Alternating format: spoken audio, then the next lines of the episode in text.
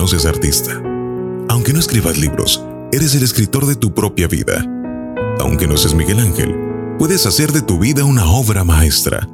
Aunque no entiendas de cine ni de cámaras, tu existencia puede transformarse en un film primoroso, con Dios de productor.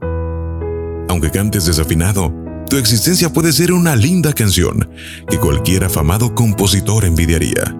Aunque no entiendas de música, tu vida puede ser una magnífica sinfonía que hasta los clásicos seguramente admirarían. Aunque no hayas estudiado en tu escuela de comunicaciones, tu vida puede transformarse en un reportaje modelo.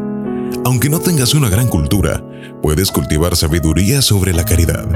Aunque tu trabajo sea humilde, puedes convertir tu día en una oración. Aunque tengas 40, 50 o 70 años, puedes seguir siendo un joven de espíritu.